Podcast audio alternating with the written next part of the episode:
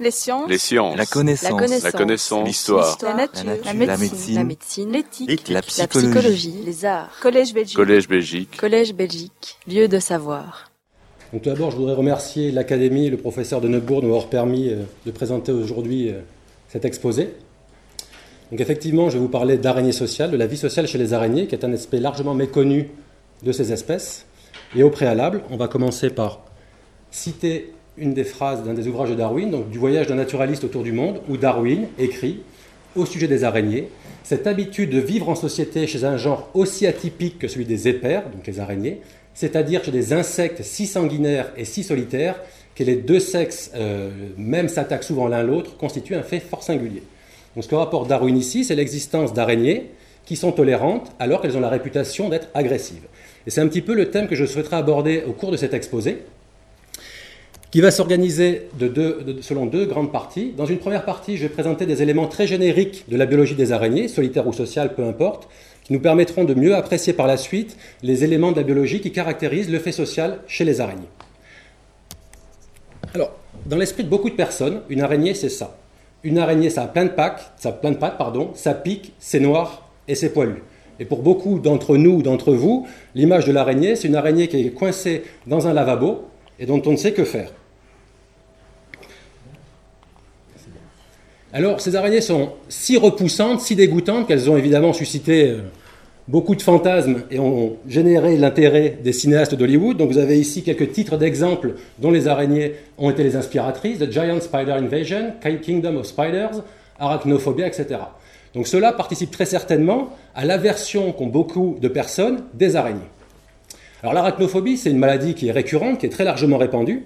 Et une de mes collègues, il y a quelques années, avait récupéré un article d'un magazine qui s'appelle Psychologie Magazine, qui est un mensuel, où est mentionné euh, l'aspect, disons, psychologique de cette arachnophobie. Donc j'ai surligné ici seulement quelques phrases, on ne va pas lire tout l'article évidemment, mais cette araignée cristallise symboliquement l'angoisse devant le féminin.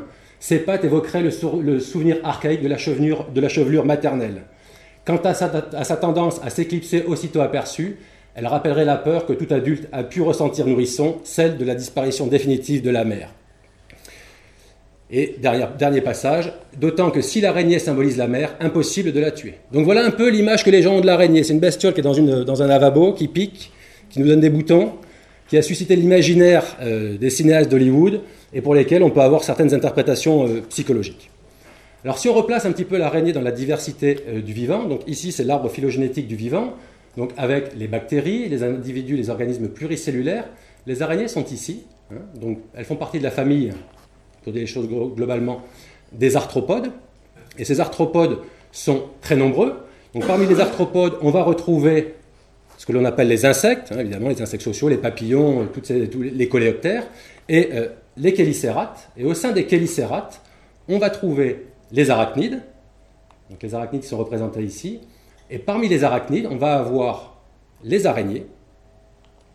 Et au sein des araignées, on a deux grandes familles d'araignées, disons. On a les araignées qui sont dites mygalomorphes, ou les mygales, et les araignées qui sont dites aranéomorphes, qui sont distinctes par certains critères morphologiques, sur lesquels je vais revenir dans un instant.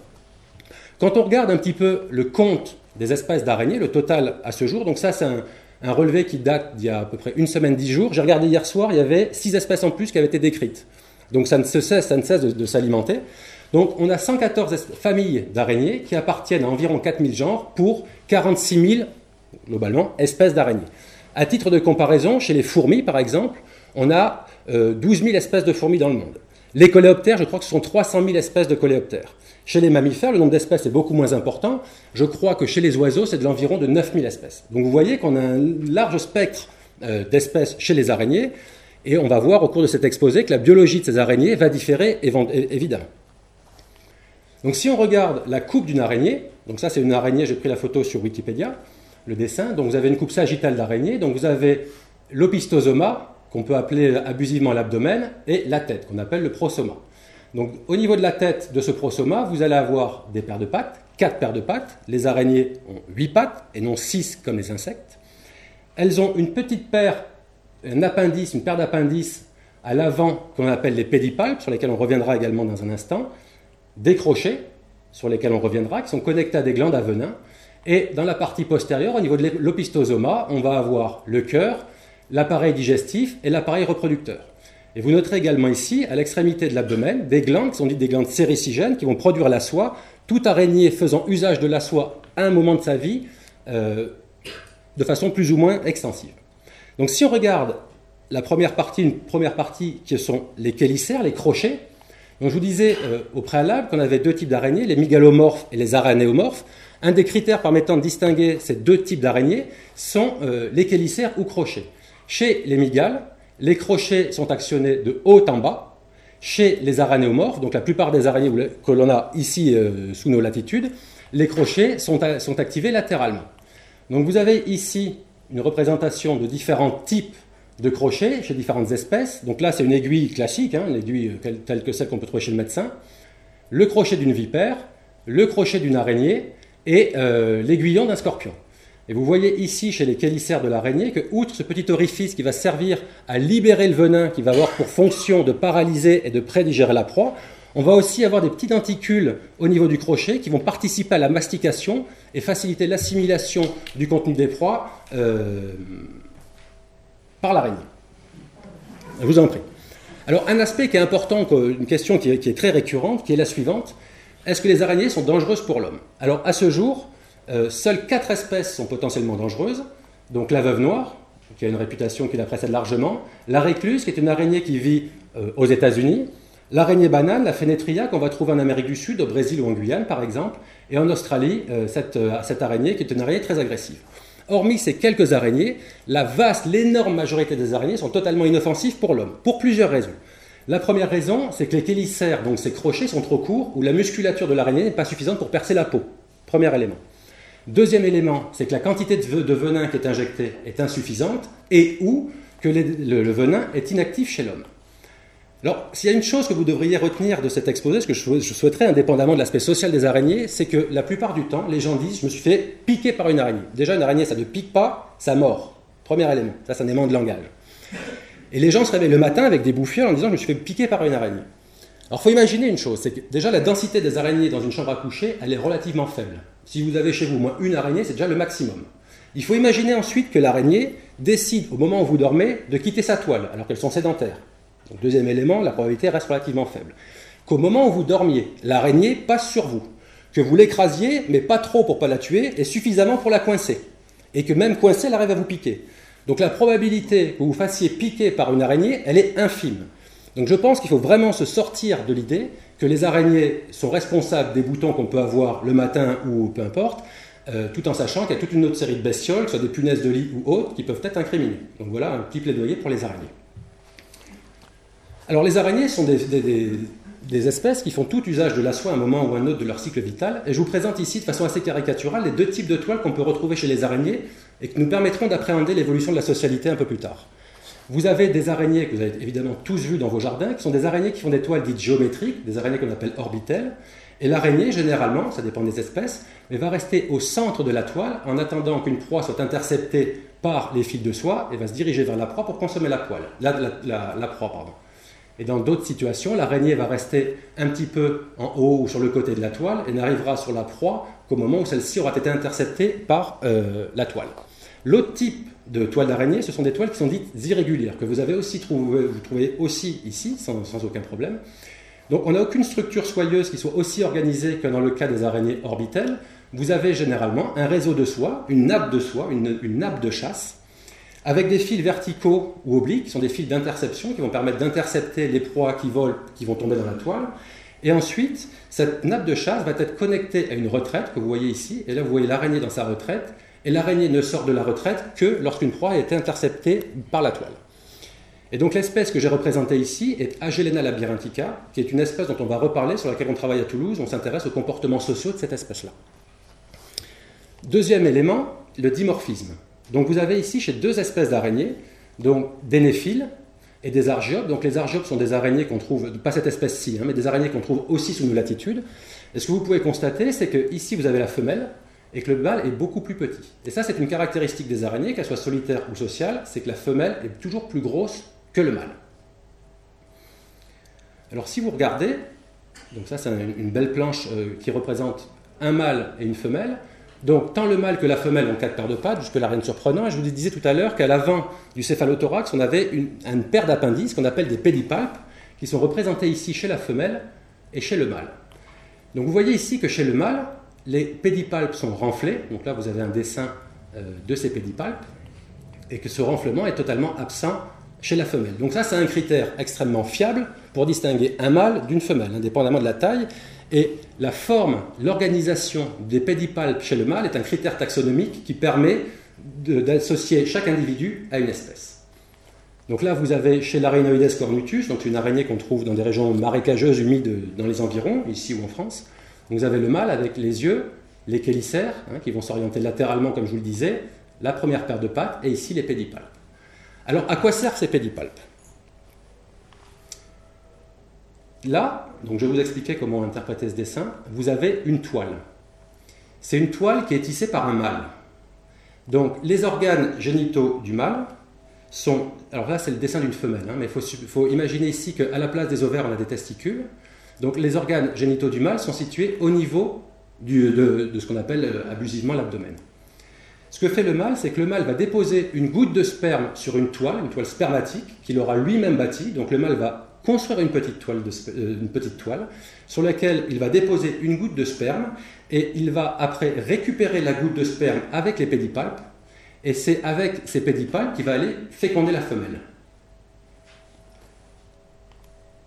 Donc la femelle ici, elle a une partie hein, qui est le réceptacle séminal où le mâle doit venir déposer le sperme pour qu'il puisse féconder après les, les ovocytes qui ont été produits par les ovaires. Alors c'est un truc un peu risqué quand même pour le mâle. Vous avez ici un mâle, le mâle ici et la femelle. Comme je vous l'ai dit, le mâle est toujours plus petit euh, chez les araignées que la femelle, alors le dimorphisme est plus ou moins prononcé. Donc le mâle doit venir s'approcher et introduire les pédipalpes au niveau euh, de l'orifice de la femelle sans se faire boulotter. Alors là, c'est une planche qui vient d'un livre euh, sur les araignées où vous avez différentes positions d'accouplement, donc les tarentules des mégalomorphes, et différentes espèces d'araignées, mais le scénario est toujours le même, où vous voyez le mâle qui doit se mettre en position, euh, parfois dangereuse parce qu'il peut se faire mordre par la femelle, de telle sorte qu'il puisse introduire la femelle et se reproduire. Alors chez, certaines espèces d'araignées, euh, le mâle, pour calmer les ardeurs de la femelle, lui amène une proie. De telle sorte qu'au moment où la femelle est en train de consommer la proie, lui puisse s'approcher, en toute sécurité, la femelle étant déjà occupée à boulotter pour pouvoir féconder la femelle tranquillement. Alors l'espèce sur laquelle on travaille, donc euh, labyrinthica, ça nous arrive de faire des accouplements au laboratoire, et c'est assez marrant parce qu'on met les femelles dans des boîtes qui sont rectangulaires, donc la femelle fait une nappe de chasse qui est euh, horizontale avec une retraite. Donc quand la, femelle est mature, on, pose le mâle sur la toile. Et donc le mâle, il bouge plus, il se dit, là il y a un truc qui va se passer, et très rapidement, le mâle s'approche de la retraite de la femelle et avec les pédipalpes, avant qu'il ait la, copulation, vient frapper à une fréquence bien spécifique la toile de la femelle, s'approche de la retraite et prend la femelle dans ses pattes, la retire de la femelle, de, son entonnoir, hein, de cette retraite, et commence avoir la copulation. Vous voyez qu'instantanément, les mâles, alors que généralement ils sont relativement mobiles, dès qu'ils sont en présence de la toile de la femelle, leur comportement change et là, on voit qu'avec tout l'anthropomorphisme qu'on ne devrait pas, euh, évidemment, apporter, est relativement prudent. Alors, une fois que la fécondation a eu lieu, la femelle va pondre un cocon. Donc, vous avez ici différents exemples de cocons. Donc là, le cocon de la veuve, pardon, le cocon de la veuve noire, et là, vous avez, on les voit souvent, ces araignées, c'est ce qu'on appelle, ici, c'est, peut-être pas l'espèce exacte, mais c'est Folcus phalangoides. Vous en avez certainement dans vos habitations. Elles sont en haut des plafonds, elles font des toiles qui sont très lâches, et ce sont des araignées avec des pattes très fines qui sont très petites. Et les, vous les voyez à certaines périodes de l'année qui portent les œufs au niveau de leur chélicère. Donc elles conservent les œufs au niveau des chélicères, elles se déplacent avec leurs œufs, et au moment de l'éclosion, l'éclosion aura lieu sur la toile, et les jeunes seront mobiles sur la toile. Donc ces araignées-là ne font pas de cocon comme le peuvent le faire d'autres espèces, mais vous voyez quand même, vous pouvez discerner ici certains fils de soie qui vont participer à la cohésion de l'ensemble et permettre aux œufs de rester euh, dans un tout cohérent. Alors une autre espèce euh, ici, donc ça ce sont des araignées loups. Vous voyez que la femelle commence à construire une toile. La masse jaune ici ce sont les œufs. Et ensuite elle va fermer le cocon. Elle va récupérer le cocon qu'elle va le transporter au bout de son abdomen. Donc le cocon va rester accroché à l'extrémité des chélicères Et ça, si vous avez un œil un peu naturaliste et que vous vous promenez en forêt, on peut souvent voir des araignées qui se trimballent avec une petite masse blanche à l'extrémité de l'opistosoma. C'est le cocon des araignées. Donc ça, c'est euh, une, autre espèce d'araignée. Hein. Vous avez un cocon très dufteux, et puis au centre, on voit une masse un peu plus blanchâtre qui correspond aux œufs. Des œufs vont apparaître, vont émerger des juvéniles, des araignées, des, araignées juvéniles, que vous pouvez voir ici. Donc là, vous avez le cocon, et à l'intérieur, évidemment, cette masse brune, vous voyez des individus, des pattes, ce sont les jeunes araignées. Et c'est à partir de là que va commencer notre voyage chez les araignées sociales, et je voudrais essayer de vous présenter un petit peu la vie sociale chez les araignées solitaires et la vie sociale chez les espèces sociales. Donc ce que je marque ici et qu'il est essentiel de retenir, c'est que toutes les espèces d'araignées, parmi les 46 000 et quelques qui sont décrites, présentent une phase grégaire temporaire. C'est-à-dire que suite à leur émergence du cocon maternel, tous les jeunes vont rester euh, dans le cocon, vont, rester, pardon, vont présenter une phase grégaire sur la toile maternelle, où ils vont rester pendant quelques jours agrégés de cette façon-là, et après un certain délai, et on va rentrer dans le détail des mécanismes, les jeunes vont commencer à se disperser pour mener une vie solitaire. Donc il faut retenir que toutes les espèces d'araignées, quelles qu'elles soient, de façon temporaire, présentent une forme de vie sociale. Alors, juste pour présenter un petit peu mon parcours, euh, il y a presque une vingtaine d'années maintenant, j'ai fait un diplôme d'études approfondies, un DEVA, entre Nancy, Bruxelles, Toulouse, Rennes, c'était un petit peu compliqué, peu importe. Et j'ai aucune passion pour les araignées. J'ai toujours aimé les bestioles, mais les araignées, j'avais pas de fascination pour les araignées. Et j'étais intéressé euh, par les théories euh, que développait Jean-Louis de Neubourg, et avec Bertrand Kraft, ils avaient proposé dans ce débat-là un stage intitulé Cinétique d'agrégation chez deux espèces d'arthropodes, Batella germanica et Araneus cornutus. En gros, il s'agissait de caractériser l'agrégation chez les blattes, la blatte germanique, la blatte qu'on trouve partout, ce qu'on appelle communément le cafard, et l'araignée. Donc Jean-Louis de Neubourg est spécialiste de l'étude des comportements collectifs des processus auto-organisés dans les sociétés animales, et Bertrand Kraft, qui est maintenant retraité, était un des grands spécialistes des araignées sociales euh, en France. Il a, fait de nombreux travaux euh, en Guyane, en Afrique, euh, sur, la socialité chez les araignées. Et ces deux chercheurs ont donc proposé de travailler sur l'agrégation, le fait social chez les araignées. Alors une question importante qui est de savoir comment définir le fait social.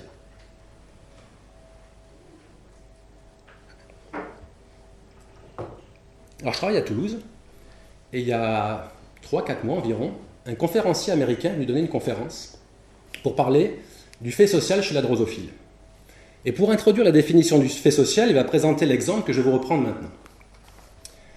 Dans les années 60, Louis Malle a fait un film qui s'appelle Les Amants. Et ce film-là avait été diffusé dans un cinéma en Ohio. je crois que le responsable du cinéma s'appelait Jacob Ellis.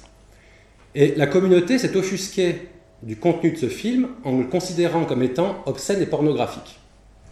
Donc, il y a eu toute une série de procès pour s'opposer à la diffusion du film dans euh, l'État d'Ohio. Ces procès sont remontés jusqu'à la Cour suprême des États-Unis, où un des membres de la Cour suprême, Potter Stewart, a déclaré, par rapport à ce film-là, Je ne sais pas définir la pornographie, mais je sais la reconnaître quand j'en vois. Donc effectivement, c'est pas très opérationnel comme définition. Avec une définition comme ça, ok, c'est social, c'est pas social. Il va falloir avoir des, définitions un peu plus opérationnelles. Et je vais y venir dans un instant. Mais tout ça pour dire simplement que vous demandez à des biologistes qui s'intéressent à la vie sociale, vous allez leur présenter certains comportements, ils vont dire ça c'est social, ça c'est pas social, sans être vraiment capable, de façon intelligible, d'identifier les règles qui sont à l'origine du sentiment qu'ils ont que l'espèce en question est sociale. Alors en biologie, dans les années 60, il y a Ernst Mayr, qui est un des pères de la théorie synthétique de l'évolution, qui a fait un article dans Science intitulé Cause and Effect in Biology.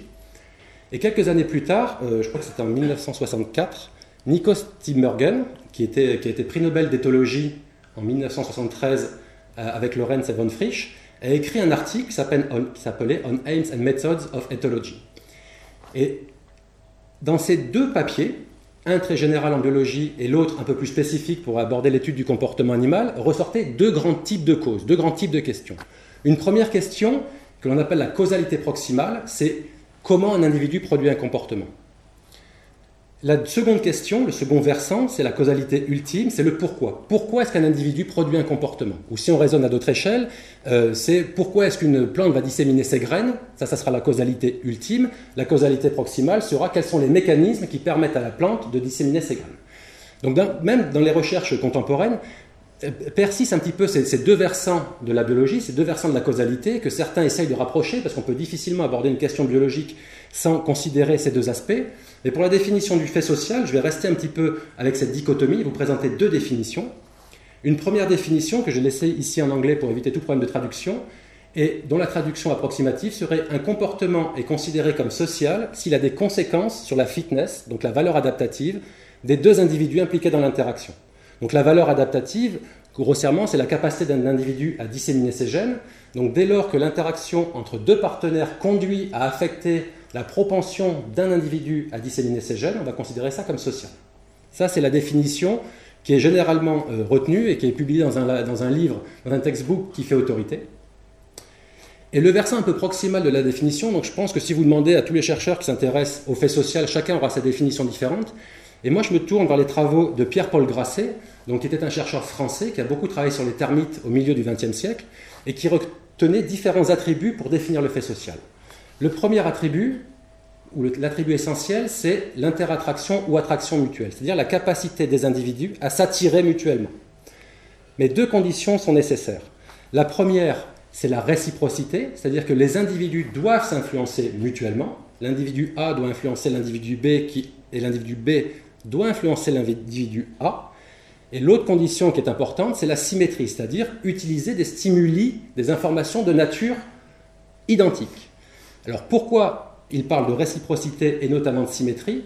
Si vous prenez par exemple les comportements sexuels, le rapprochement des partenaires sexuels, la femelle A va produire un comportement auquel le mâle va être sensible, le mâle va produire un comportement auquel la femelle sera sensible, donc là on a la réciprocité, on n'a pas la symétrie. Les stimuli utilisés par les deux partenaires sexuels ne sont pas équivalents. Donc pour limiter, parce que dans ces cas-là, si on prenait une définition très large, toutes les espèces seraient sociales, donc ça perd un peu de son intérêt. Donc pour restreindre le fait social, Grasset proposait de faire cette distinction-là et surtout d'associer la symétrie à la définition. L'autre élément important, c'est la tolérance. Vous ne pouvez être social que si vous êtes tolérant. Si vous prenez deux mâles qui sont en train de combattre pour accéder à une femelle, les mâles vont utiliser des informations qui vont être équivalentes, donc on a la réciprocité et la symétrie, pour autant on a un peu de mal à considérer ça comme social. Donc si on considère le fait social comme euh, intégrant à la fois l'attraction mutuelle et la tolérance, à ce moment-là, on peut commencer à développer des approches comparatives et essayer de rentrer un petit peu dans le détail pour savoir quels sont les éléments moteurs du fait social.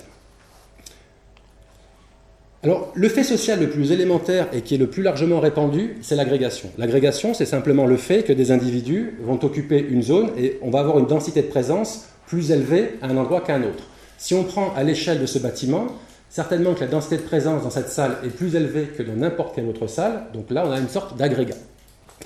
Et globalement, on a deux façons de former des agrégats. Une première façon qui va être une agrégation incidente, et là j'ai marqué dû à la ponte de agrégé accompagnée de tolérance. Imaginez une bestiole qui pond ici des œufs. Donc peu importe, un papillon, que sais-je, qui pond des œufs. De chaque œuf va émerger un individu. Cet individu va pouvoir rester sur la feuille pendant un certain laps de temps, et au cours de ce laps de temps, il va potentiellement disperser. Donc le fait de trouver des individus qui soient présents à un endroit euh, donné et un temps donné n'implique pas nécessairement que ce critère d'interattraction soit respecté. On y reviendra dans un instant. L'autre élément, c'est des agrégations qui vont résulter d'interactions sociales. Donc là, j'ai pris des chenilles, par exemple. je ne suis pas sûr que ce soit vraiment le cas pour cette espèce de chenille-là, mais peu importe, c'est un peu pour marquer les esprits. C'est que la formation, le rassemblement des individus va reposer sur des interactions sociales. Donc une question importante concernant les araignées, c'est pas simplement de se dire voilà, les araignées, on les trouve agrégées sur la toile à un moment donné, mais c'est quels sont les mécanismes qui sont à l'origine de la formation et du maintien de cet agrégat. Et ça, ça a des conséquences vraiment importantes pour comprendre l'évolution de la socialité chez les araignées. Alors au cours de ma thèse, euh, donc il y a déjà quelques années, euh, sous la direction de Jean-Louis de Neubourg et Bertrand Kraft, on a fait une expérience toute simple, qui est la suivante. On présentait à des araignées, des jeunes araignées d'une espèce qui s'appelle l'Arinoides cornutus. On présentait un choix binaire. Donc on mettait les araignées dans un petit tube avec un fil ascendant vertical et deux branches latérales. Et on mettait un groupe de 25 araignées. Donc on faisait monter une première araignée, puis une seconde et un groupe jusqu'à la 25e araignée. Et quand on regarde ici les résultats des expériences, donc je vais vous expliquer comment lire ce graphique, donc 30 expériences, on regarde ici enfin, la proportion, ou là le nombre, d'expériences qui ont abouti à un nombre donné sur la branche droite. Donc si on prend ici par exemple ce pic-là qui doit arriver à 9, on avait 9 araignées, pardon, 9 expériences qui ont été caractérisées par la présence de 25 araignées sur la branche droite. Donc c'est-à-dire que 25 sur 25, donc 100% des araignées ont toutes choisi le même côté. Et on avait la réciproque. On avait dans d'autres expériences, ici 8, 8 expériences où on avait zéro araignée sur le côté droit, ça signifiait donc qu'elles étaient toutes sur le côté gauche. Donc dans plus de la moitié des expériences, on avait toutes les araignées d'un côté ou toutes les araignées de l'autre. Donc la question qui s'est posée était de déterminer, d'identifier les règles à l'origine du maintien de cette cohésion. Alors juste une parenthèse, ce genre de migration collective peut apparaître dans la nature, ce n'est pas un artefact de laboratoire. On peut observer dans la nature que certains cocons où les jeunes sont grégaires vont devoir migrer suite à un changement local des conditions environnementales. Une branche qui vient apporter de l'ombre, les conditions sont dégradées, les jeunes vont devoir migrer tout en maintenant la cohésion sociale. Donc on essaie d'identifier les règles. Alors chez les araignées, euh, en tout cas chez cette espèce-là, quand l'araignée se déplace, elle laisse un petit fil de soie. Et ce petit fil de soie va être accroché de façon irrégulière. Tous les X centimètres, on y reviendra dans un instant, l'araignée va taper l'extrémité de l'opistosoma sur l'abdomen, sur le fil, pour accrocher son fil de soie. Et en fait, ça, ça joue le rôle de fil de sécurité, ce qui est représenté ici, et euh, ce qui prémunit les araignées contre toute chute préjudiciable. Donc ça, c'était une règle qu'on supposait pouvoir être impliquée dans le maintien de la cohésion sociale. Et pourquoi? Pour la raison suivante. Quand la première araignée choisit une branche, aléatoirement la branche droite ou la branche gauche, en vertu de l'attachement de ce fil de soie de façon discrète, discontinue, va se former ici un raccourci de soie entre la branche verticale ascendante et une des branches latérales. Et ce raccourci de soie euh, offre aux araignées suivantes la possibilité de le suivre. C'est-à-dire que la seconde araignée qui monte, va pouvoir se poser la question de dire est-ce que je continue sur la, branche verticale ou est-ce que je suis le, raccourci de soie? Si jamais elle continue sur la branche verticale sans suivre le raccourci, le raccourci de soie, pardon, elle a à nouveau une chance sur deux de sélectionner la branche droite. Donc ce qu'on a quantifié, c'était la probabilité d'attacher ce fil de soie, je ne vais pas rentrer dans les détails, peu importe ici, et la probabilité qu'une araignée qui montait avait de choisir euh, d'emprunter le fil latéral. Donc nous avions quantifié expérimentalement ces deux règles comportementales-là, et en écrivant un modèle mathématique, des simulations numériques, on a essayé de reproduire la distribution, la distribution que l'on observait expérimentalement. Et la seule implémentation, la seule mise en œuvre de ces deux règles comportementales-là, le fait d'accrocher le fil de soie de façon discrète et de le suivre, conduit à un accord entre les données expérimentales en bleu et les données, théoriques en rouge. Parfait, ce qui signifiait que le maintien de la cohésion sociale au cours de migration collective chez des jeunes, des jeunes araignées solitaires euh, reposait sur ces deux règles-là, Hein, qui, en fait résultait de la multiplication des routes latérales. Et de façon tout à fait intéressante, Jean-Louis de Neubourg avait euh, également mené des expériences chez une espèce d'araignée sociale que je vous présenterai dans un instant, où les mêmes règles conduisent au même résultat. Donc on a une similitude parfaite à ce niveau-là dans les migrations collectives, dans les processus qui, qui sous-tendent le maintien de la cohésion sociale. Alors pour rentrer un peu plus dans le détail de la compréhension des mécanismes d'agrégation et de la vie sociale chez les araignées solitaires, on travaille chez cette espèce que je vous ai présentée brièvement en introduction, Agelena labyrinthica, qui est donc une espèce que l'on définit comme solitaire, qui est largement répandue en Europe, et dont la femelle pond entre 50 et 130 œufs par cocon. Alors pour la compréhension de l'exposé, donc la femelle, au mois de juillet-août, va s'accoupler avec le mâle et va pondre un cocon. Donc elle va pondre un cocon dans lequel on va trouver des œufs. De ces œufs vont émerger des prénymphes, des nymphes. Alors, la, communauté n'arrive pas à s'entendre sur la définition de ces bestioles-là, peu importe qu'on va nous ici appeler des araignées de premier stade.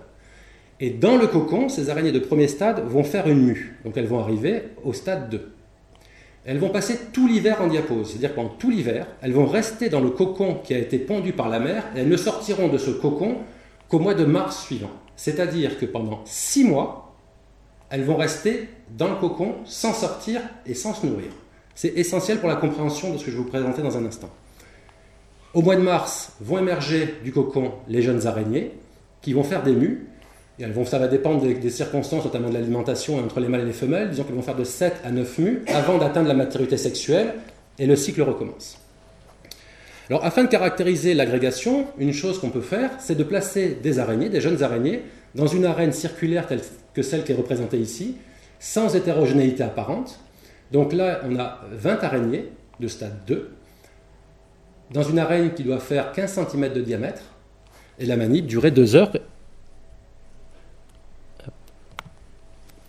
Donc là, je vous présente évidemment en accéléré ce qui se passe quand on met 20 araignées, dans araignées, 20 araignées pardon, solitaires, juvéniles, dans une araigne.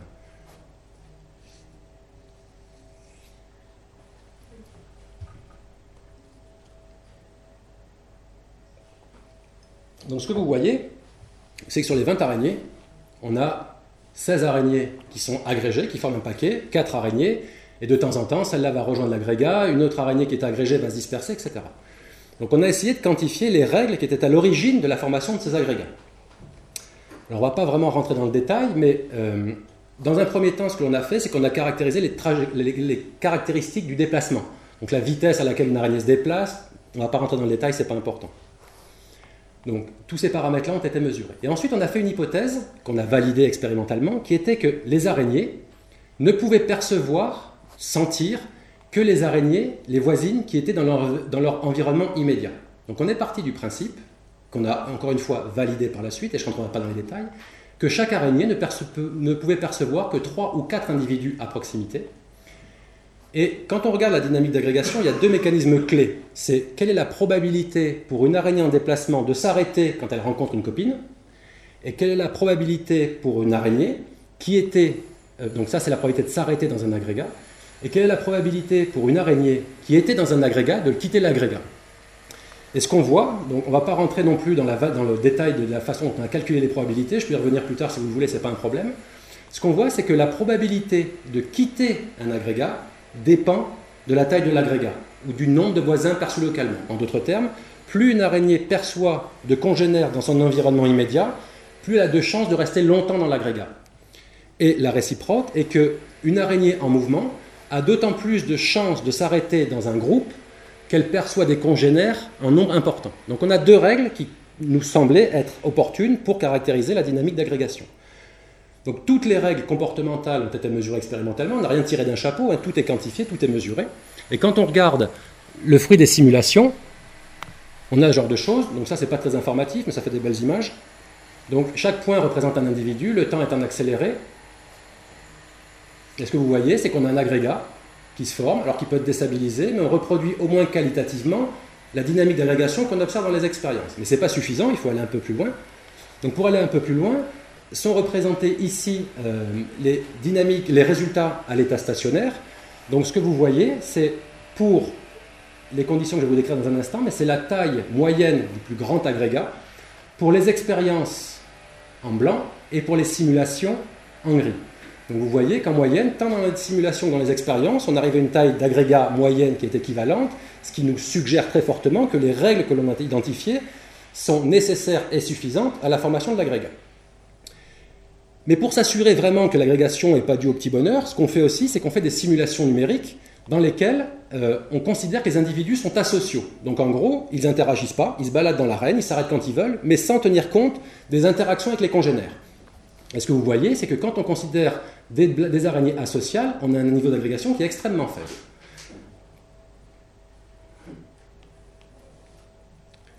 Donc, ce que ça nous amène, euh, ce que ça amène comme conclusion pour l'instant, c'est que l'agrégation repose sur une attraction mutuelle, sur une interattraction telle que celle qui a été définie par euh, Grasset, où en fait, la probabilité de s'arrêter dans un agrégat dépend du nombre de voisins perçus localement, et la probabilité de quitter un agrégat dépend également du nombre de, de, voisins perçus localement.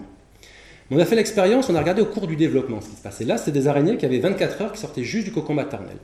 Et ce qu'on voit après, 24, après ici 29 jours, c'est que le niveau d'agrégation, tant dans les expériences que dans les simulations, chute dramatiquement et se rapproche du niveau social. C'est-à-dire que cette interattraction ici, qui est le ciment de la cohésion sociale, présente au tout début du développement, s'estompe avec l'âge. Et on va rentrer dans un instant sur les mécanismes, c'est un truc qui nous a quand même un petit peu interpellé.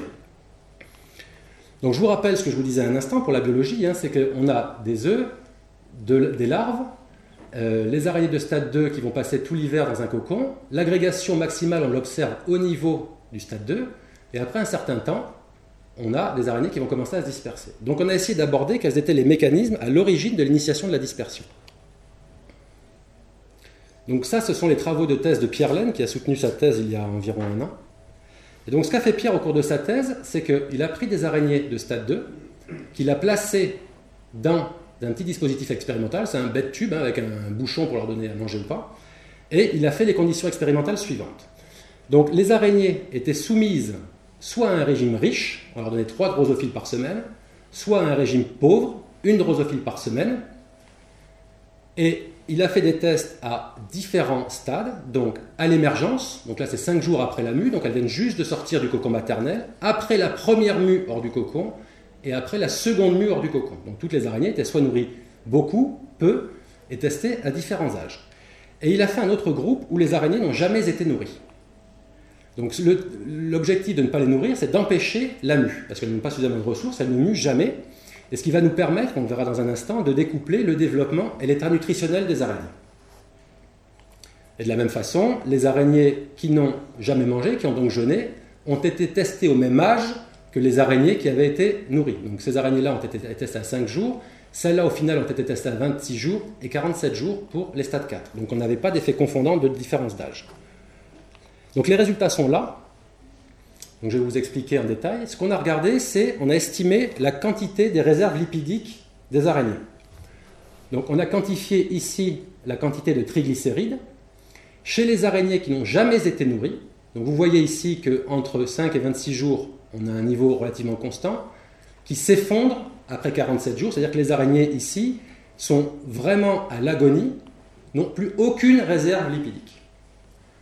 Quand on regarde chez les araignées qui sont nourries, forcément les araignées de stade 2, donc qui sont du même stade développemental que celles-ci qui sont nourries, ont des réserves lipidiques plus importantes, ça c'est assez logique, que quand elles muent, elles conservent des réserves lipidiques importantes, et que le régime auquel on les a soumises, au stade 4, conduisent à des araignées qui sont soit riches en lipides, j'aurais envie de dire, et pauvres en lipides. Donc on voit que des araignées qui ont jeûné ont très peu de lipides, et que des araignées qui sont nourries, forcément en plus de lipides, mais certaines sont quand même carencées quand elles sont nourries sous un régime pauvre.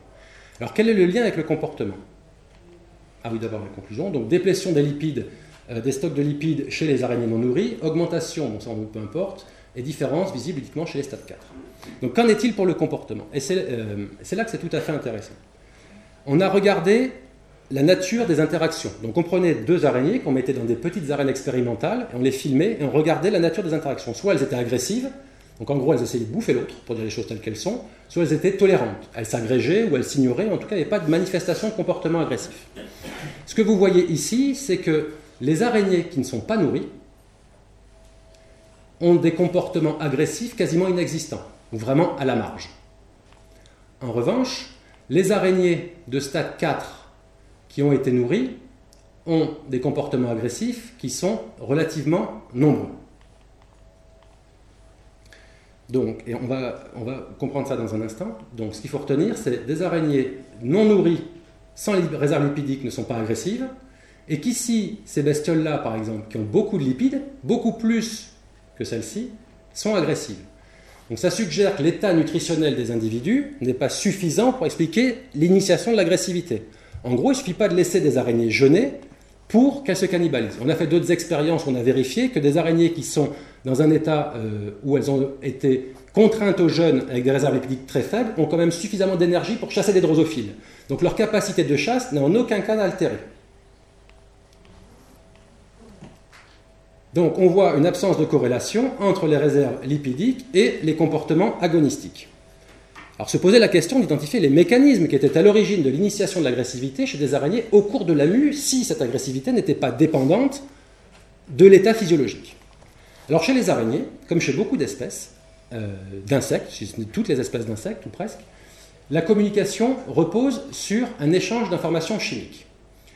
Donc, chez les araignées, vous avez sur la carapace des lipides, donc des corps gras, que l'on appelle des lipides cuticulaires, qui ont un rôle dans la prévention de la dessiccation pour éviter les pertes en eau euh, des bestioles, et qui jouent aussi un rôle euh, informatif dans la mesure où, on va le voir, la signature chimique des individus est leur réelle carte d'identité, donc ça va coder pour l'identité sexuelle, mâle, femelle, l'état physiologique, est-ce que c'est une femelle qui vient de se reproduire, qui est en recherche de partenaire sexuel, donc c'est une carte d'identité de l'individu. Donc les individus vont avoir sur l'extrémité des pattes notamment la première paire de pattes et les pédipales dont je vous parlais, des récepteurs sensoriels qui vont permettre de percevoir les lipides cuticulaires qui sont portés par les congénères ou par les proies. La soie peut également jouer un rôle dans la communication, on ne va pas en parler. par son rôle vibratoire, c'est-à-dire qu'évidemment les informations peuvent être transmises par la soie, si je vous montrerai un film tout à l'heure sur les araignées sociales, et également on peut avoir des messages chimiques qui sont absorbés sur la soie et qui peuvent signaler l'identité d'un mâle ou d'une femelle présent sur la soie. Alors, chez les fourmis, comme chez les araignées, donc là j'ai pris des exemples de fourmis parce qu'on est en, cours d'identification des composés chez les araignées. Donc ça c'est une espèce de fourmi sur laquelle on travaille, une espèce de fourmi qui vit en Guyane. Donc la façon de caractériser la signature chimique des individus, on a deux procédés, un procédé létal et un procédé non létal, mais les résultats sont équivalents. Euh, ce qu'on fait, c'est qu'on récupère, par exemple, en sacrifiant l'individu et en le plongeant dans un solvant apolaire tel que l'hexane, on trempe la bestiole dedans, on attend 3 minutes, donc tous les composés apolaires, les hydrocarbones dont on va parler dans un instant, restent dans le récipient, et ensuite on injecte ce solvant avec les hydrocarbures dans un chromatographe en phase gazeuse, qui est en fait une sorte de gros four qui va permettre de volatiliser les composants. Et ce chromatographe est couplé à de la spectrométrie de masse qui va nous permettre d'identifier la nature des composés. Donc là, chez les fourmis, vous voyez des profils cuticulaires pour trois castes d'individus, la reine, une fondatrice, en fait la fondatrice c'est une jeune reine qui n'a pas encore d'ouvrière, et les ouvrières. Et donc on a l'abondance de, différents composés au cours du temps. Donc si on voit de façon, on a des outils un peu plus quantitatifs hein, que ça pour, pour caractériser les différences, mais vous voyez que ce pic là, il est présent chez la reine, mais il est absent chez les ouvrières.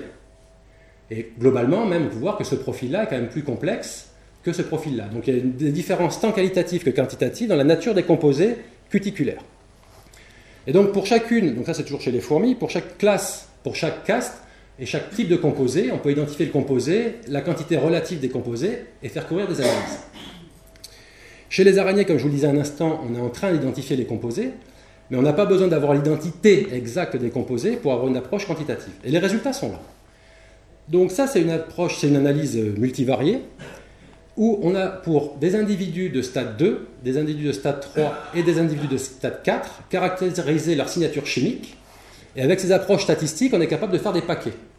Et ce qu'on voit, c'est que les individus de stade 2 sont tous regroupés à un endroit, et les individus de stade 3 et de stade 4 sont quand même décalés. Donc on a un décalage entre le stade 3 et le stade 4 qui est moins important qu'entre le stade 2 et le stade 3. Donc ça, ce que ça nous montre, c'est que la signature chimique des individus change au cours du développement. Donc entre le stade 2 et le stade 3, les individus vont avoir une signature chimique qui va être différente. Et donc ça, ça a été ces travaux ont été effectués en collaboration avec Marie Traballon, qui est une chercheuse française qui travaille aussi sur les araignées et qui avait mis en évidence tel genre de, de processus chez d'autres espèces d'araignées. Donc c'est un phénomène qui est très récurrent. Dans l'état actuel des choses, on n'a qu'une approche corrélative. Ce qu'on suppose, c'est que ce changement de signature chimique qui est à l'origine de l'initiation de l'agressivité. Donc les individus, quand ils sont au stade 2, sont très tolérants parce qu'ils vont porter une signature chimique bien spécifique qui va inhiber le développement de l'agressivité et que cette signature chimique sera perdue au cours du développement. Donc on est en train de faire avec une autre étudiante en thèse actuellement des expériences pour établir la causalité, pour changer la signature chimique des individus, pour bien s'assurer que cette hypothèse est vérifiée. Mais ce qu'on avait fait avec Pierre Laine, le doctorant précédent, euh, au cours de sa thèse, c'était d'essayer de savoir si, au cours de l'expérience dans le cocon, quand les bestioles vont passer six mois ensemble, elles vont apprendre l'odeur des petits frères et des petites sœurs, et que c'est suite à l'apprentissage de cette odeur-là qu'elles vont inhiber leur comportement d'agressivité. Donc, ce qu'a eu euh, Pierre comme idée, tout à fait ingénieuse, c'est de récupérer les cocons de façon très précoce, et avant que les individus n'émergent du cocon, c'est de placer chaque œuf ici dans un petit tube. Donc on avait des individus, des œufs qui étaient soit isolés, soit en paire, et dans ces tubes, les individus passaient euh, du stade œuf au premier stade et effectuaient une seconde mue pour arriver au deuxième stade. On avait un taux de succès qui était très satisfaisant. Et pour simuler la diapause hivernale qui se passe ici pendant six mois, nous avions placé ces tubes au frigo pendant deux mois à 4 degrés et on simulait la diapause hivernale. Et ce qu'a regardé Pierre, c'est dans des tests comportementaux où on plaçait des paires d'araignées dans une arène, quelle était la nature des interactions en fonction de l'expérience sociale qu'avaient eu ou non les juvéniles. Il avait fait deux choses, Pierre. Il avait regardé pendant les 30 premières minutes, donc on plaçait les araignées dans une arène pendant deux heures. Il a observé le comportement pendant les 30 premières minutes, c'est-à-dire que pour les araignées non sociales, c'est la première fois qu'elles interagissaient avec un congénère.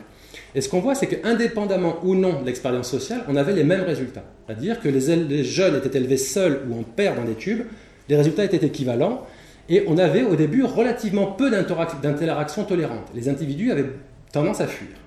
Et quand il a regardé dans la dernière demi-heure des deux heures d'observation, pour les deux traitements, on observe une augmentation nette de la tolérance ce qui nous a suggéré, c'est qu'on euh, n'avait aucune influence de l'expérience sociale précoce sur la nature des interactions sociales. Et on a été un cran plus loin, on a regardé le cannibalisme, parce qu'il ne suffit pas de regarder des bestioles pendant deux heures pour euh, tirer de grandes conclusions. Donc Pierre a laissé ses paires d'araignées dans une arène pendant 150 jours. Tous les jours, il venait regarder si les araignées étaient mortes ou pas. Et on voit qu'en fonction de la présence ou de l'absence d'expérience sociale, nous n'avions aucune différence dans la mortalité. Alors vous voyez ici qu'il y a un trait pointillé et que la mortalité accélère grandement.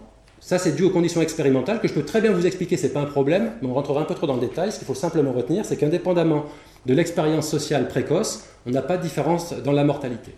Et on a aussi regardé, enfin, quand je dis c'est on, c'est Pierre, avait aussi regardé si les individus étaient capables de discriminer les individus, les congénères qui étaient apparentés génétiquement ou non. En gros, est-ce que si on met deux individus qui sont issus du même cocon, qui sont petits frères et petites sœurs, ou deux individus qui sont issus de cocons distants de 200 km, est-ce qu'on a une différence dans la nature des interactions sociales et dans le cannibalisme? Rien. Donc la conclusion de cette partie-là, c'est que les araignées sociales au stade 2 sont réticentes à cannibaliser les individus de façon innée et très prononcée, très marquée. En gros, pour dire les choses crûment, un bébé de stade 2 ne bouffe jamais un bébé de stade 2. Donc si on récapitule un peu euh, cette partie-là, donc l'agrégation repose sur une modulation du comportement individuel, hein, ce que je vous ai montré avec les films où en fonction du nombre de congénères perçus localement, on va avoir tendance à rester plus longtemps dans un agrégat ou à s'y arrêter plus fréquemment aucune influence de l'état nutritionnel sur l'agressivité des araignées au stade 2, qu'on a un changement de la signature chimique au cours du développement, et pas d'influence de l'expérience sociale précoce sur ces comportements. Alors, les juvéniles de stade 2 sont sociaux et réticents au cannibalisme. Les araignées de stade 3 sont asociaux, alors j'ai mis ça entre parenthèses, entre guillemets, pardon, ça n'a pas beaucoup de sens de marquer asocial, agressifs et cannibales. Alors il y a une question qui est comment se comporterait des araignées de stade 3 face à des araignées de stade 2. Si les araignées de stade 2 euh, ne sont jamais cannibalisées en vertu de leur signature chimique, que feraient des araignées de stade 3 Donc ça, c'est une partie du travail de M2 de Laurie Casalet-Débat qu'elle a effectué l'année dernière. Donc on a fait d'autres choses que ça, on avait manipulé la signature chimique, mais je vous représente juste ce résultat-là. Donc les araignées de stade 2, stade 2 ne se cannibalisent que très peu. Alors légèrement plus que dans les expériences précédentes, mais c'est dû à un changement dans le protocole. Je peux vous expliquer, c'est pas un problème. Les araignées de stade 3, ce qu'on a vu, se cannibalisent, et les araignées de stade 3 mangent les araignées de stade 2. Donc les mécanismes qui sont impliqués dans l'expression de la tolérance chez les araignées de stade 2 ne sont pas suffisants pour inhiber le développement de l'agressivité du cannibalisme des araignées de stade 3 envers des araignées de stade 2. Donc on peut formuler grossièrement deux hypothèses. La première, c'est qu'il y a, et on sait que ça peut avoir un rôle important chez les araignées, c'est la différence de taille. Des araignées de stade 3 sont plus grandes que des araignées de stade 2, et une araignée a tendance à bouffer plus facilement quelque chose qui est plus petit qu'elle. La deuxième hypothèse, qui est celle-ci, qui est un peu plus compliquée, c'est que on peut supposer que les individus, au cours du développement, vont avoir des changements dans leur seuil de réponse aux composés qui sont responsables de l'inhibition de l'agressivité chez des araignées de stade 2. Donc je m'explique. Imaginez ici en violet un composé ou un ensemble de composés qui inhibe l'agressivité chez les araignées de stade 2, c'est-à-dire que ces composés-là sont perçus par les araignées de stade 2, donc ces composés sont au-dessus d'un seuil, et que suite à la mue, on va avoir peut-être chez les araignées de stade 3 ou pas, ça on n'en sait rien, le maintien de ces composés à un niveau élevé, mais que ces composés ne seraient plus perçus par les araignées de stade 3. Donc ça, ce sont des hypothèses qu'on va tester, qu'on teste actuellement avec l'étudiante en thèse. Et tout ça, c'est pour nous conduire à l'évolution de la socialité. Donc si je résume l'ensemble avant de passer aux araignées sociales de ce que je viens de vous raconter, sous forme de schéma, on a des araignées juvéniles qui sont tolérantes et qui, après un certain nombre de mues, vont devenir agressives. Une façon de représenter ça, c'est la suivante. Donc les araignées de stade 2, les araignées de stade 3, elles sont très tolérantes au stade 2, elles sont agressives au stade 3. Ça, c'est au cours du développement. C'est au cours du développement. Mais on peut le représenter aussi en fonction de l'état physiologique, nourri ou non nourri. Et on a vu tout à l'heure que des araignées de stade 2 qui n'étaient nourries ou pas nourries n'étaient pas agressives, mais que des araignées de stade 3 qui n'étaient pas agressives, qui, pardon, qui n'étaient pas nourries, étaient plus agressives. Donc voilà ce qu'on sait pour l'instant un petit peu sur le fait social chez l'araignée solitaire. Mais on va passer maintenant aux araignées sociales. Et à la fin de l'exposé, je vous présenterai un schéma équivalent pour les araignées sociales pour essayer d'illustrer ce qui est censé être l'objet un peu de cet exposé, l'évolution de la socialité chez les araignées. Alors suite à Darwin et euh, à, son allusion à la présence de comportements sociaux et tolérants chez les araignées sociales, pardon, Il y a un chercheur qui s'appelle Eugène Simon qui a produit un des premiers travaux dans les, qui, ont, été publiés, observations, qui ont été publiés dans les annales de la Société entomologique de France, et observations biologiques sur les arachnides et sur les araignées qu'il appelle des araignées sociables.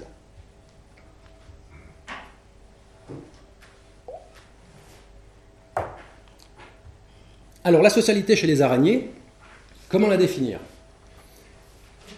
Là j'entends la socialité permanente. Comment la définir? Il y a deux critères. Enfin oui, non, pas permanente. La socialité chez les araignées, pardon. Donc deux critères. La territorialité et la durée de la vie sociale. Donc on peut avoir des araignées qui sont dites territoriales, qui forment des toiles individuelles. Souvenez-vous la diapo que je vous ai montrée au début avec cette belle toile orbitale, ça c'est une araignée dite territoriale et des toiles qui sont marquées collectives, mais qu'on pourrait appeler comme étant individuelles, comme celle d'Agelena labyrinthica, que je vous ai montré avec une nappe de chasse, une retraite, une toile donc dite irrégulière. Donc soit ces araignées vont présenter des toiles individuelles ou des toiles collectives. Le deuxième critère, c'est la durée de la vie sociale. Soit la vie sociale peut être temporaire, soit la vie sociale peut être permanente, c'est-à-dire que tous les stades du développement, adultes compris, les araignées vont rester tolérantes. Donc on a deux critères, ça nous fait quatre combinaisons. Donc on peut avoir des araignées non territoriales et sociales permanentes, des araignées non territoriales et sociales transitoires, des araignées territoriales et sociales permanentes, et des araignées territoriales et sociales transitoires. Et ce que l'on appelle généralement, ou ce qu'on trouve dans la littérature quand on parle des araignées sociales, ce sont celles-ci, les araignées qui forment des toiles non euh, territoriales, donc des toiles dites irrégulières, et de façon permanente. Alors quand on, fait, euh, regarde un petit peu la phylogénie chez les araignées, donc là vous avez un arbre phylogénétique. Donc ça c'est un travail qui avait été publié il y a une dizaine d'années par euh, des, gens du Danemark. Donc là vous avez ici les différents genres d'araignées, qui sont évidemment ici illisibles à cette échelle, peu importe. Et ce qu'ont fait les auteurs, c'est qu'ils ont recensé au sein de chaque genre le nombre d'espèces sociales. Sociales avec cette définition-là. Et ce qu'on voit, c'est que par exemple, dans ce genre-là, chez les Therididae, on a neuf espèces sociales. Donc si on prend toutes les espèces ici, chaque point rouge correspond à l'apparition d'une espèce sociale. Ici, pour les Erisidés, ici, on a pareil trois ronds rouges. Et ce que vous voyez, c'est que au sein, ici, on va avoir un rond rouge, et au-dessus, on va avoir un rond, on va avoir l'absence de rond rouge. Et donc ici, dans ce groupe-là, on va avoir eu trois origines indépendantes de la socialité. Ici, on va avoir eu, dans ce groupe-là, neuf origines indépendantes de la socialité. Et si on prend la somme de ce qui a été publié il y a 10 ans, on a 18 origines indépendantes de la socialité. Ça veut dire quoi? Ça veut dire qu'au cours de l'évolution, la socialité est apparue indépendamment 18 fois. Donc dans 18 circonstances différentes, la socialité est apparue, et dans 6 familles et 9 genres. Ce qui suggère fortement que le déterminisme de la socialité permanente chez les araignées doit être largement distribué et euh, doit pouvoir le retrouver chez différentes espèces. Quand on regarde euh, la distribution des araignées sociales, donc vous avez ici pour euh, chaque rond rouge, c'est le nombre d'espèces sociales qui ont été trouvées dans certaines localités. Ce que vous voyez, c'est que les araignées sociales sont très largement distribuées dans des zones tropicales ou équatoriales et qu'on a par exemple euh, à des latitudes septentrionales aucune espèce d'araignée sociale. On voit ici qu'on a beaucoup d'espèces en, Amérique centrale ou euh, en Amérique du Sud. Il y a différentes hypothèses qui sont proposées. Ce que disent les auteurs dans ce travail, c'est qu'en définitive, la socialité chez les, araignées euh, est apparue dans les habitats qui sont les plus productifs, c'est-à-dire où la biomasse végétale est la plus importante, qui est en mesure, entre guillemets, de produire, de supporter davantage d'insectes de proie et de favoriser l'émergence de la socialité chez les araignées. Et un autre élément important, c'est la faible saisonnalité des précipitations. Quand on est dans des régions comme celle-ci, il a tendance à pleuvoir tout le temps, donc vous n'avez pas de saison limitante où les proies disponibles sont peu présentes. Les proies sont présentes en permanence. Donc la socialité n'est apparue que dans des latitudes ou sur des climats favorables dits tropicaux. Alors il y a un petit bémol peut-être à apporter, même si on est assez confiant dans les résultats, c'est qu'il y a un biais d'échantillonnage. C'est-à-dire par exemple en Équateur, il y a beaucoup d'espèces qui ont été décrites, mais il y a une des grandes chercheuses qui travaille sur les araignées sociales qui est équatorienne. Donc ça, ça a pu conduire davantage de travaux dans cette zone-là au détriment d'autres zones. Quoi qu'il en soit, ce qu'il faut retenir, c'est que les araignées sociales sont présentes dans des régions euh, essentiellement tropicales et qu'il y a très certainement un déterminisme écologique à l'apparition et au maintien de la vie sociale chez les araignées. Alors parmi les 46 000 espèces d'araignées, seulement 25 sont sociales. Donc la socialité, c'est un fait tout à fait marginal chez les araignées, qui est pourtant apparu 18 fois de façon indépendante au cours de l'évolution. Et ces araignées sociales ont différentes caractéristiques que je vais vous présenter brièvement. C'est un chevauchement des générations. Donc c'est-à-dire que dans une colonie d'araignées sociales, vous allez trouver des individus, vous allez trouver pardon, des individus de tous les âges, des jeunes, des moins jeunes, des adultes, tout le monde va on va avoir tout le monde dedans. Premier critère. Le deuxième critère, c'est l'existence de soins coopératifs aux jeunes. C'est-à-dire que les araignées vont s'occuper indistinctement de leur cocon ou du cocon qui, a été pondu par une autre femelle. On a de la, la coopération dans la construction, c'est-à-dire que toutes les araignées vont participer collectivement à la construction d'un piège soyeux. On a la présence de chasse collective, donc les individus vont coopérer à la chasse, et ça a suggéré à certains auteurs que la socialité aurait été favorisée également par l'existence de grosses proies sous les tropiques. Et ce qu'ont fait les chercheurs, c'est qu'ils ont regardé dans des latitudes équatoriales, oui, des latitudes équatoriales à différentes altitudes. En fonction de la taille des proies, donc les proies sont de plus grosse taille à basse altitude qu'à haute altitude, quelles étaient, les, quelles étaient les répercussions sur la structure des colonies. Et ce que leurs résultats suggèrent, c'est qu'à basse altitude, pour une latitude donnée, la coopération entre guillemets doit être plus prononcée pour chasser de grosses proies et favoriserait la formation de sociétés plus importantes. Et une dispersion post-accouplement, et j'y reviendrai tout à l'heure. Alors, les araignées sociales, comme je vous le disais, sont caractérisées par des nids qui sont irréguliers. Donc là, vous avez différentes espèces de nids euh, d'araignées sociales. Anelosimus eximus est une espèce d'araignée qu'on trouve fréquemment en Guyane. Euh, je vais vous montrer quelques photos. Donc ça, c'est un nid d'Anelosimus eximus. En fait, ça ressemble à rien. Ça, c'est la sortie d'un village en Guyane française. Vous avez un lampadaire avec une toile, des feuilles mortes. C'est un peu dégueulasse. Et ça, c'est une colonie d'araignées. Je vais vous en montrer d'autres plus jolies dans un instant. Ça, c'est au Gabon, des photos qu'avait pris Pierre Laine quand on avait été chercher des araignées sociales où là vous avez une toile d'araignée sociale. Donc vous avez une nappe de chasse, des fils d'interception et les araignées qui vont former des retraites qui sont dispersées autour de la toile de chasse. Ces toiles-là, elles ne sont pas gigantesques. Là, vous allez trouver quelques centaines d'individus. Mais en Guyane, vous pouvez trouver des toiles. Alors là, on ne voit pas grand-chose, c'est difficile de les prendre en photo. Là, vous avez le début de la toile. La toile, elle finirait là, à droite de l'écran. Donc elle fait 20 mètres de long, elle fait 3-4 mètres de hauteur, 2-3 mètres de profondeur. C'est une toile qui est gigantesque dans laquelle vous avez trouvé sous les feuilles des araignées, des dizaines d'araignées. Donc là, vous avez une colonie qui doit contenir des dizaines de milliers d'individus. Et de façon assez surprenante, même s'il y a quelques hypothèses, ces araignées-là, ces colonies-là ne sont pas très pérennes. Donc ça, ce sont des araignées qu'on trouve, les colonies, on les trouve fréquemment à la limite entre les milieux ouverts et fermés. Donc là, vous voyez une route. On peut en trouver dans la forêt, mais on va trouver des toutes petites colonies dans la forêt. Elles sont soit sur la canopée, soit au bord des, rives, des fleuves, ou sur les bords des routes. Et cette colonie-là, vous allez la trouver, vous revenez un an plus tard, il n'y a plus rien. Et les raisons, les mécanismes pour lesquels ces toiles sont, et ces colonies sont si peu stables restent tout à fait spéculatives. Alors là, vous avez, issu d'un film, la construction du piège chez Anelosimus eximus. Donc là, vous avez des araignées, évidemment, qui sont en train de tisser. Alors là, je suis désolé, la qualité n'est pas fantastique. Elles sont surtout actives pour tisser à la tombée du jour vous voyez des araignées qui vont participer à l'élaboration du piège soyeux. Et quand vous regardez la tombée de jour, c'est magnifique. Vous avez ce genre de séquence-là où toutes les araignées sont en train de tisser. Ça semble être tout à fait désorganisé, mais elles sont en train là de construire des fils d'interception euh, verticaux pardon, qui leur permettront d'intercepter des proies.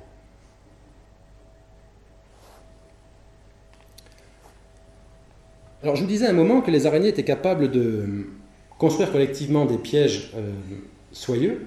Et là, il faut revenir un temps en arrière, encore à Grasset, même si Grasset n'a pas forcément été le premier à introduire ces concepts-là, mais bon, on va, se baser sur Grasset.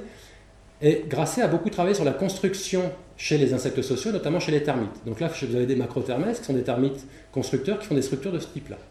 Et Grasset, au cours de, euh, de ses travaux, dans un article daté de 1959, dit la chose suivante La coordination des tâches, la régulation des constructions ne dépendent plus directement des ouvriers, mais des constructions elles-mêmes. L'ouvrier ne dirige pas son travail, il est guidé par lui. C'est cette stimulation d'un type particulier, ou c'est à cette stimulation, pardon, que nous donnons le nom de stigmergie. Ce que dit Grasset en fait, c'est que pour coopérer, il faut que l'individu ne soit pas capable de distinguer son travail de celui qui a été fait par un congénère. Et donc, pour que des araignées sociales soient capables de construire un piège, il faut qu'elles ne soient pas en mesure de distinguer le travail qu'elles ont fait du travail d'une autre. Et dans une perspective d'évolution de la socialité, ce qu'on peut se poser comme question, c'est est-ce que des araignées solitaires seraient capables de coopérer pour construire un piège commun? La réponse est très probablement oui. Vous avez ici deux expériences qui ont été réalisées euh, par Bertrand Kraft, dont je vous parlais tout à l'heure, chez une espèce d'araignée solitaire qui s'appelle Celotes terrestris. Et en fait, ce qu'avait fait Bertrand Kraft, c'est de restreindre les araignées à un volume confiné, de telle sorte que les araignées ne puissent pas s'échapper. Et ce qu'il a observé, alors là le dessin n'est pas terrible, je vous l'accorde, c'est qu'en fait, on obtenait des structures qui correspondaient de façon tout à fait satisfaisante aux toiles d'araignées de certaines espèces d'araignées sociales, avec une nappe de chasse commune et une multitude de retraites. Ce qui suggère à Bertrand Kraft, et quand on regarde les travaux, c'est évidemment très convaincant, c'est que les araignées solitaires sont capables, seraient capables, en les confinant, de coopérer pour construire un piège choyeux qui est tout à fait harmonieux. Il avait fait une autre expérience chez Agelena labyrinthica, l'espèce sur laquelle nous travaillons à Toulouse, où il avait placé des araignées dans une boîte, il les fait tisser. Donc les araignées vont construire une nappe et une retraite. Et ensuite, ce qu'il fait, c'est qu'il retire pour la moitié des araignées soit la nappe, soit il retire la retraite. Et il place une autre araignée que celle qu'il avait construite dans chacune des boîtes. Et ce qu'il voit, c'est que l'araignée qui est introduite est capable de compléter la séquence manquante. C'est-à-dire que ici, l'araignée qui aura été introduite ici va ne faire que la toile de chasse et pas la retraite, et l'araignée introduite ici ne va faire que la retraite. Donc ces deux éléments nous donnent quand même des, arguments pour penser que si on arrive à forcer la socialité euh, d'araignées solitaires à les maintenir en permanence sociale, on est capable d'évoluer vers une socialité permanente. En d'autres termes, c'est que la socialité chez les araignées ne, ne requiert pas l'apparition de nouveaux comportements, de comportements qui étaient inexistants chez des araignées sociales, c'est simplement de maintenir la socialité. Et on va y revenir. Alors il y a un truc qui est fascinant chez les araignées sociales, c'est ça. Donc ça, c'était Bertrand Kraft qui avait fait ça, des travaux auxquels avait été associé Jean-Louis. Vous avez ici des araignées qui sont en train de se déplacer de façon synchronisée. Je vous montrerai un autre film dans un instant, mais je vais vous le remettre celui-là, c'est quand même beau.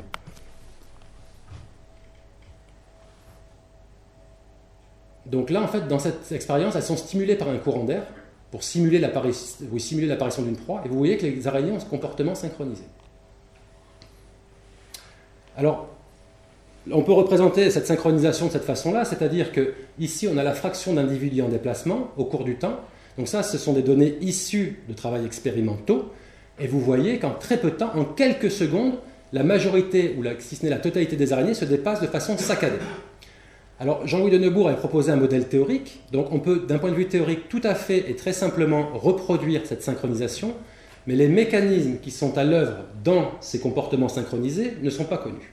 Et à quoi sert cette synchronisation? C'est élémentaire, c'est que des araignées, pour chasser une proie, doivent être en mesure de localiser l'épicentre des vibrations.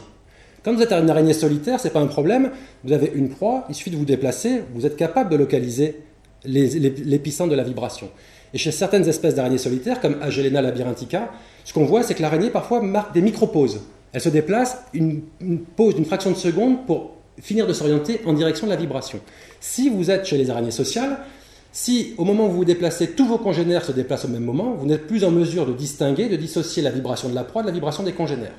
Donc c'est assez logique qu'au final, ces araignées solitaires aient développé des comportements de synchronisation, même si ça nous semble trivial et si on se dit qu'effectivement il n'y a pas d'autre solution pour être optimal au moment de la chasse, les mécanismes ne sont pas connus. Mais elles ne se synchronisent pas que au moment de la chasse. Ça, c'est un film qu'on a pris en Guyane. Vous avez ici une guêpe qui tourne autour.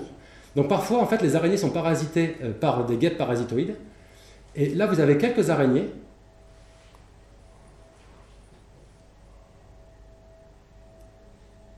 Et là, vous voyez la guêpe qui arrive et les araignées qui se déplacent de façon synchronisée.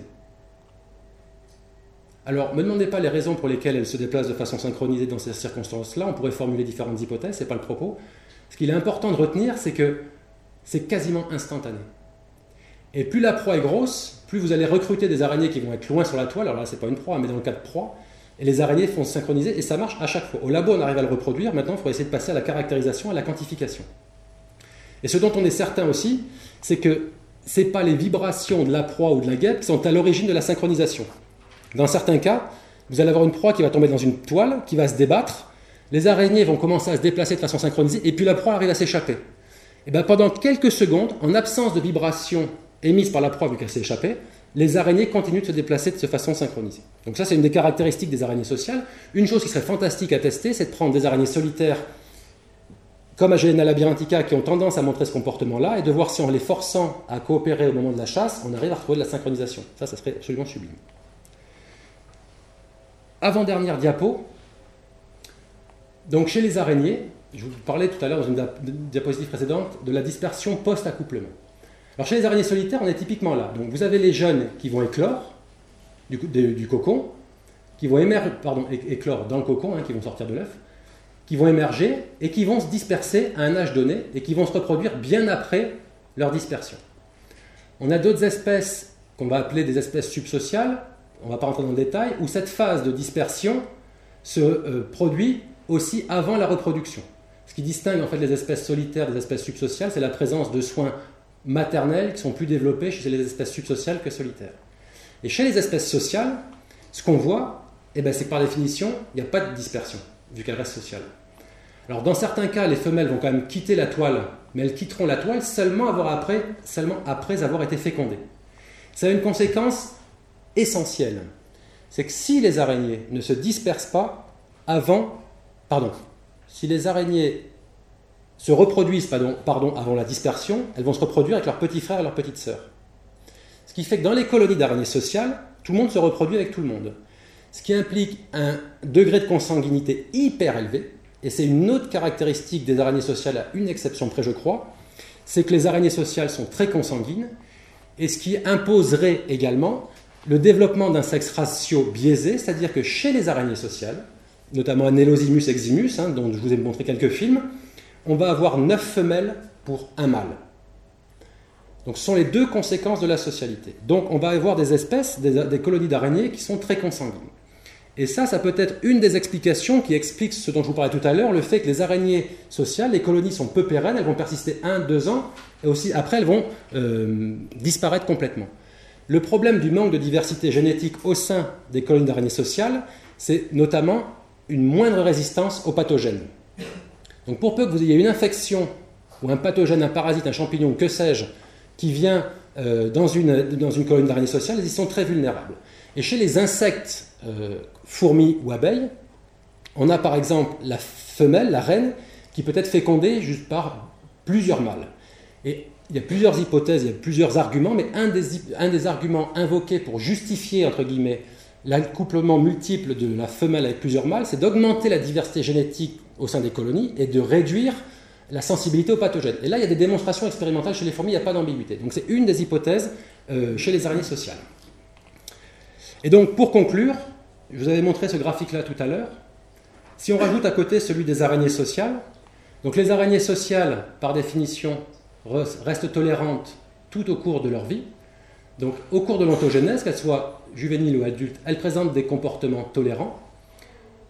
Qu'elles soient nourries ou pas nourries, elles présentent des comportements tolérants. Et là, il y a une chose intéressante, il y a une observation euh, chez une espèce, euh, Malos gregalis, qui a été rapportée dans la littérature il y a une vingtaine d'années, c'est que des araignées sociales qui sont affamées ne se, cannibalisent jamais. Des araignées sociales affamées ne se cannibalisent jamais. Exactement comme nos araignées solitaires de stade 2, avant qu'elles aient mué.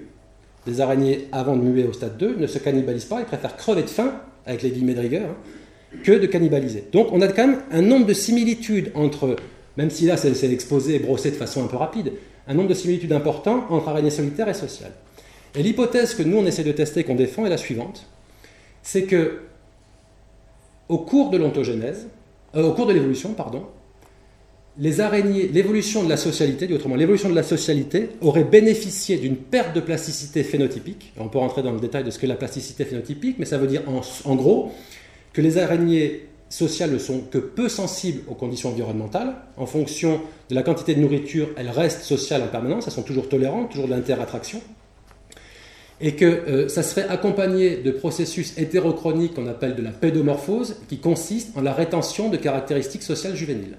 En d'autres termes, l'hypothèse qu'on aimerait pouvoir tester, mais ça va nous prendre beaucoup de temps, c'est de dire que il suffit, encore une fois que les guillemets de Ricoeur, de supprimer la phase de dispersion entre les stades 2 et les stades 3 pour avoir des araignées sociales.